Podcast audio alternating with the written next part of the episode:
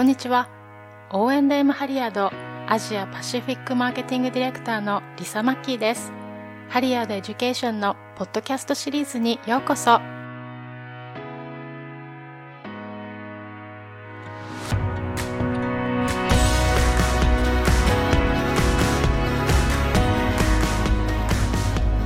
このエピソードではパンデミックの中で使用される PPE 個人防護服に注目します世界的な供給不足により病院では不足している PPE の代わりに他の防護服を利用することが実際に適切か否かを知る必要性に迫られています。CDC 及び他の臨床機関は PPE の再利用についてどのように言及しているのでしょうか。また、外科用とそれ以外の PPE の主な違いは何でしょうか。本日はこのような疑問について O&M ハリアードグローバルメディカル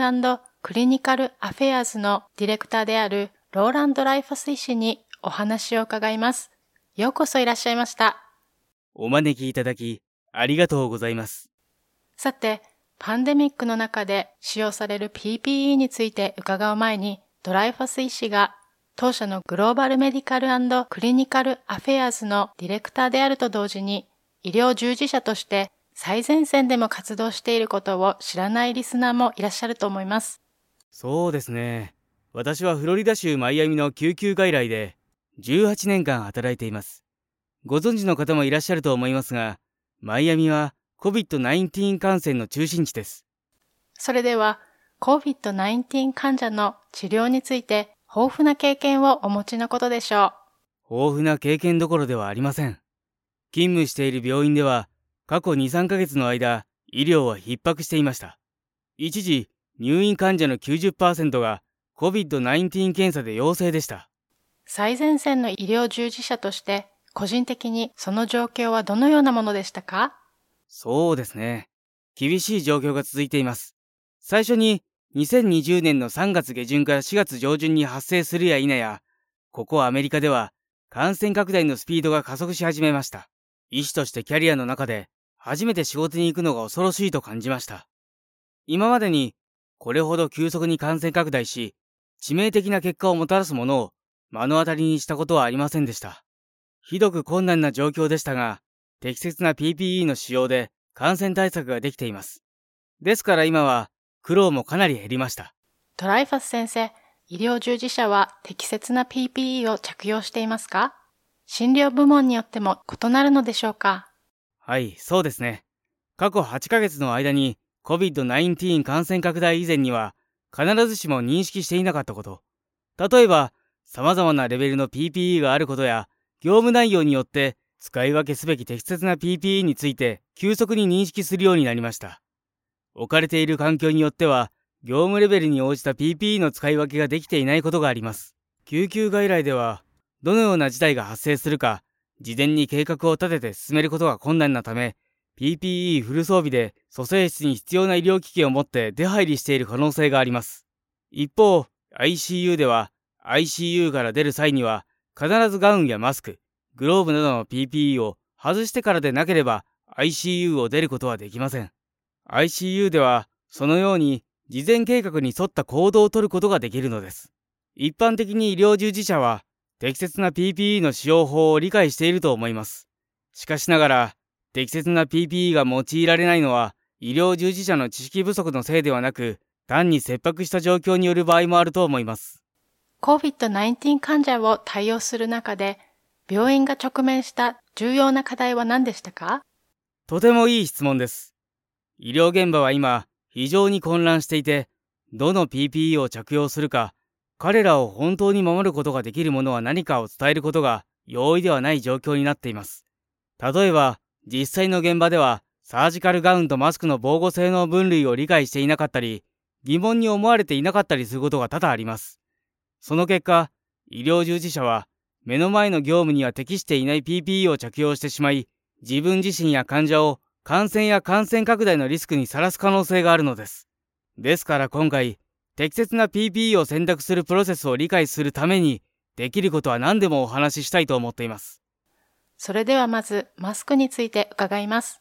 トライファス先生、3種類のマスクについて教えてください。一般的に医療用フェイスマスクは3つのグループに分類されます。サージカルマスク、一般医療用マスクのプロシージャーマスク、またはアイソレーションマスクと呼ばれるもの、そして N95 レスピレーターです。CDC はこれらすべてを医療用マスクと呼んでいますが、重要な違いがあります。それらを区別する最も簡単な方法があります。プロシージャーマスクはゴム紐などのイヤーループを耳にかけるタイプです。手術での使用を目的としたサージカルマスクは顔によりしっかりとフィットするように2組の紐を後頭部で結ぶタイプ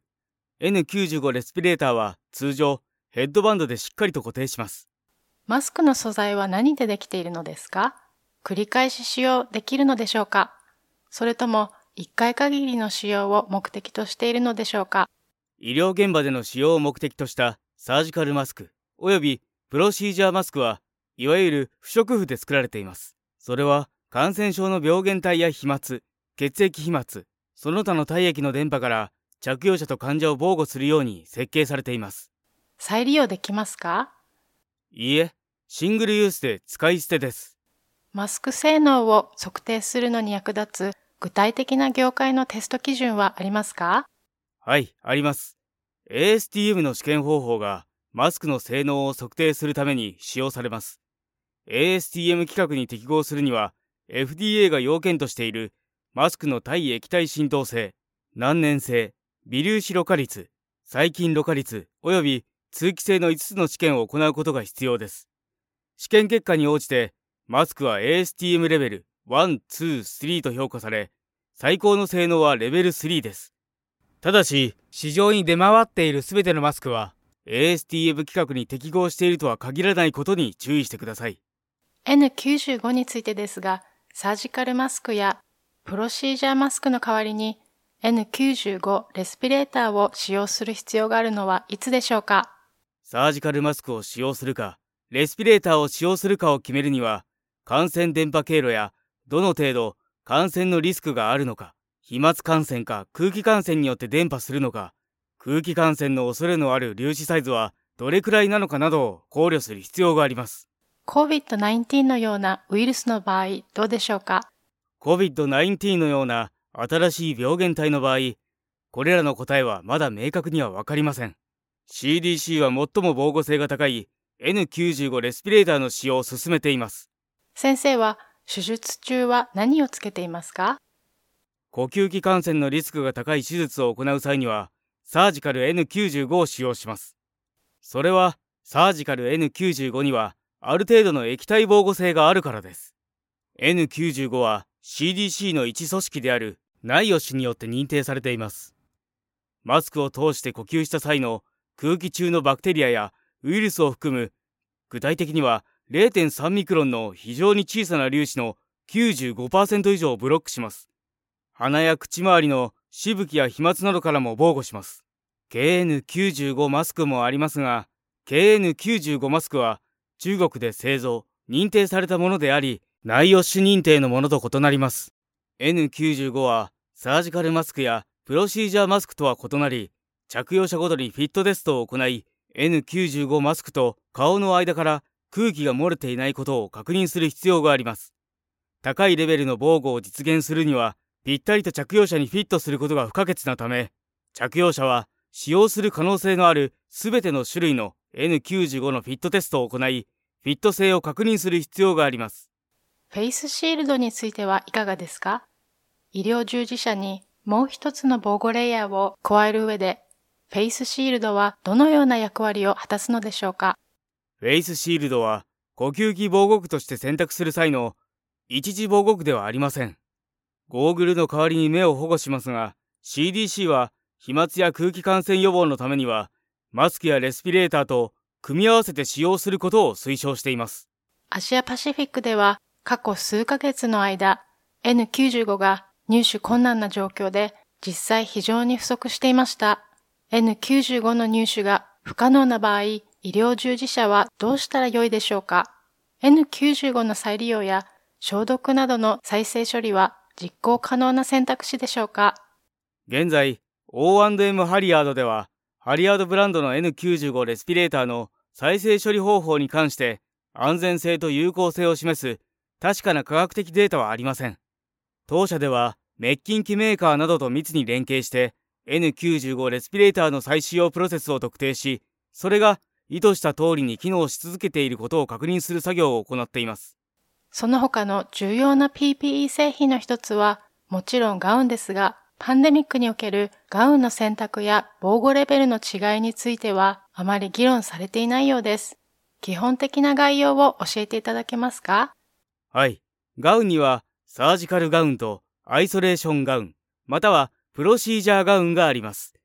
それらは様々な状況で使用されるので、様々なタイプ、評価、防護レベルがあります。ちなみに、サージカルガウンとサージカルマスクは、どちらも米国ではクラス2の医療機器に該当するため、FDA が定めた性能要件を満たすか、上回る必要があります。サージカルガウンとアイソレーションガウン、またはプロシージャーガウンの分類の主な違いは何ですか？サージカルガウンには様々なスタイルと素材がありますが、常に長袖で、袖口はニットカフで、背中は完全に覆われています。布製で再利用できるのもありますが、サージカルガウンの大部分は使い捨てで、通常はポリプロピレンの不織布素材が多く、手術室で使用するすべてのガウンは滅菌済みである必要があります。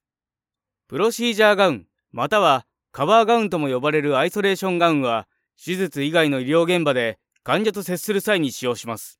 最小限の処置や患者との接触などで着用するタイプから、隔離予防策を備えた完全防護のガウンまであります。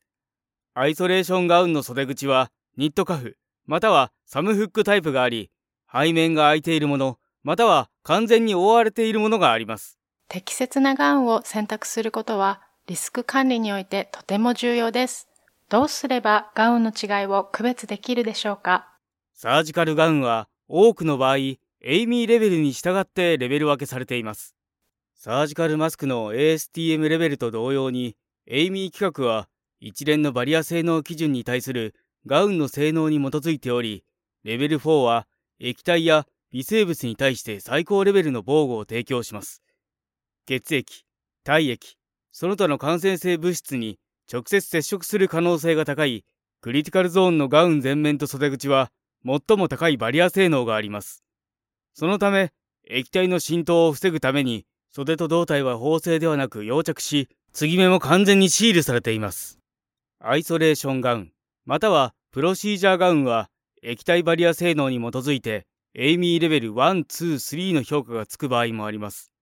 用途ごとに適切なガウンを選択しやすくするために、エイミー規格のサージカルガウンはパッケージだけでなく、ガウンにも明確にそのマークをつける必要があります。手術現場にふさわしいガウンは、エイミーレベル3または4だけというのは正確な判断でしょうか？実はそれほど単純なものではありません。それは感染と体液暴露のリスクにより、また外科的処置の種類によっても異なります。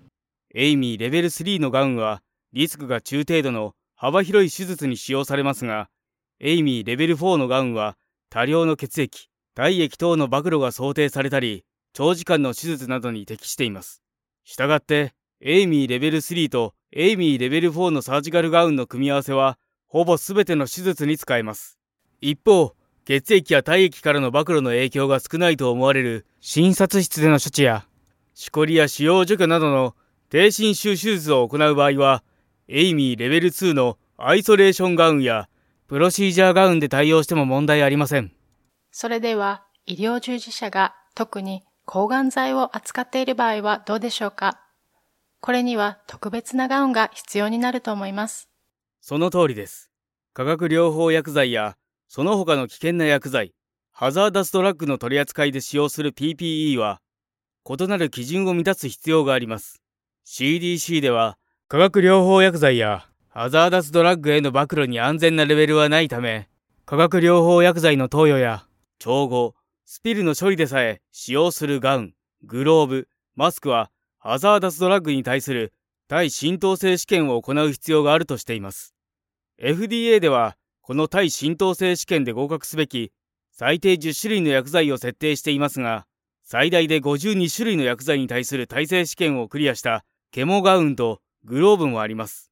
米国薬局法が交付した USP800 では、ハザーダスドラッグの取り扱いにあたって N95 レスピレーターやフェイスシールド、シューカバーまであらゆるものに対する非常に具体的で厳格な PPE 要件を含む危険薬剤の取り扱いに関する指針を定めています。USP800 に準拠するガイドラインを掲げている国もあります。それでは、手術用にエイミーレベル4のガウンを準備していれば、化学療法を行う際にも着用することは可能でしょうか？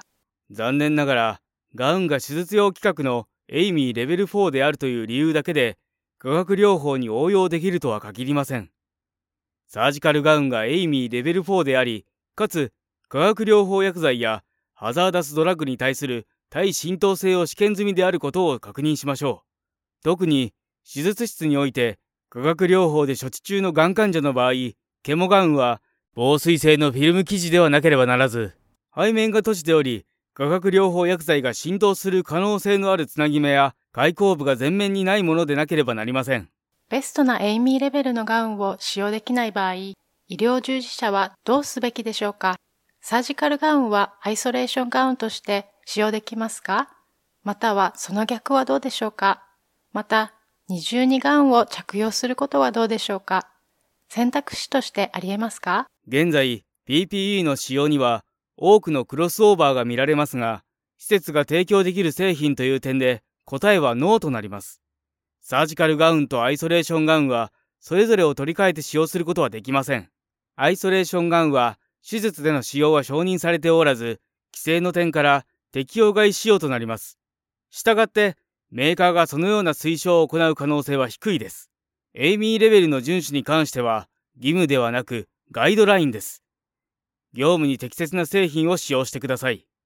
一部のユーザーは、より優れたバリア性を求めて、ガウンを二重にして使用しますが、二重ガウンの有効性に関するデータはありません。最後に、グローブについて伺います。サージカルグローブと検診用グローブの違いは何でしょうか？繰り返しになりますが、サージカルグローブと検査検診用のグローブには大きな違いがあり、FDA も区別して分類しています。通常、サージカルグローブは滅菌済みで、左右別で1層ずつ包装されています。ニトリル、ネオプレン、ポリイソプレン、およびラテックスなどの様々な材質のものがあります。外科医にとっては、優れたフィット感と触覚感度が重要なので、各ユーザーに適切なフィット感を提供するために、サイズの種類が豊富です。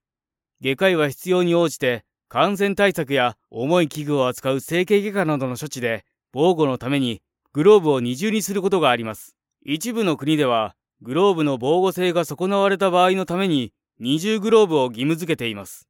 では、検査、検診用グローブを使うべき時はいつでしょうか？検査、検診用グローブは、医療施設のあらゆる場で使用されます。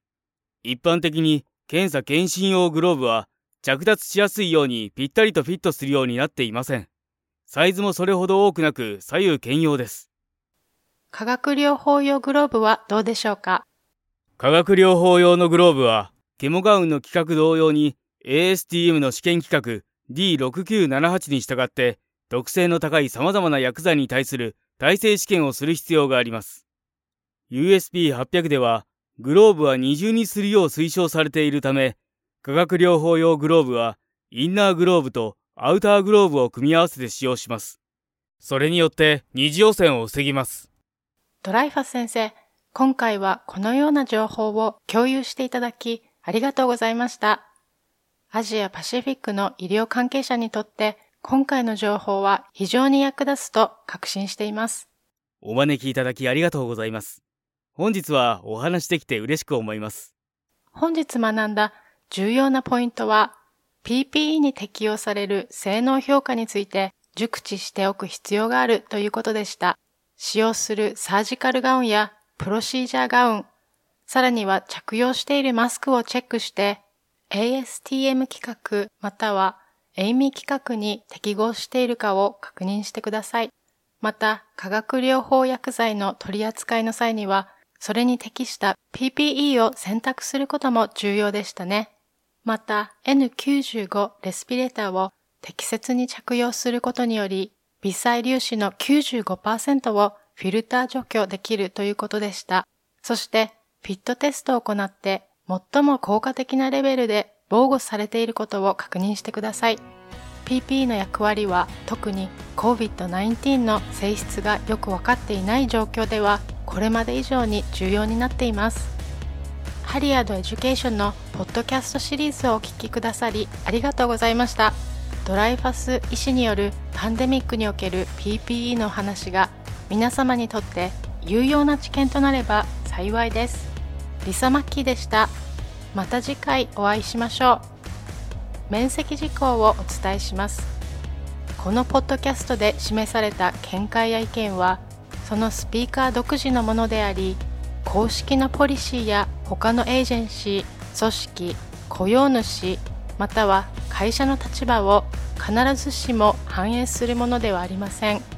分析で示された仮説はスピーカー以外の事業体の見解を反映するものではありません医療関係者の方々においてはご自身の基準を考慮することが重要でありここでの見解に長い間とらわれることがないようお願いいたします。